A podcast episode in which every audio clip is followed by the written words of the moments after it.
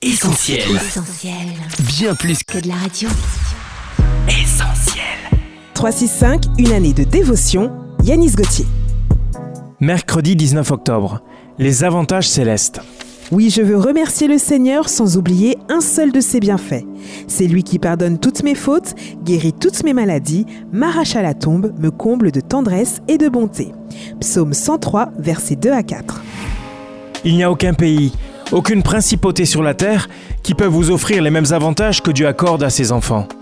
Et bien que la liste soit loin d'être exhaustive, ce verset nous en fait connaître quelques points essentiels.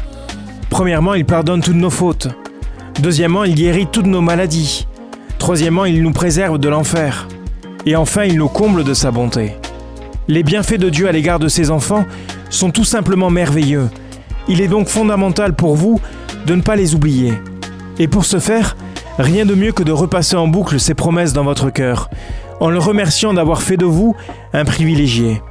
Faites comme Paul qui pouvait dire dans son épître aux Éphésiens, Béni soit le Dieu et Père de notre Seigneur Jésus-Christ, qui nous a bénis de toute bénédiction spirituelle dans les lieux célestes en Christ.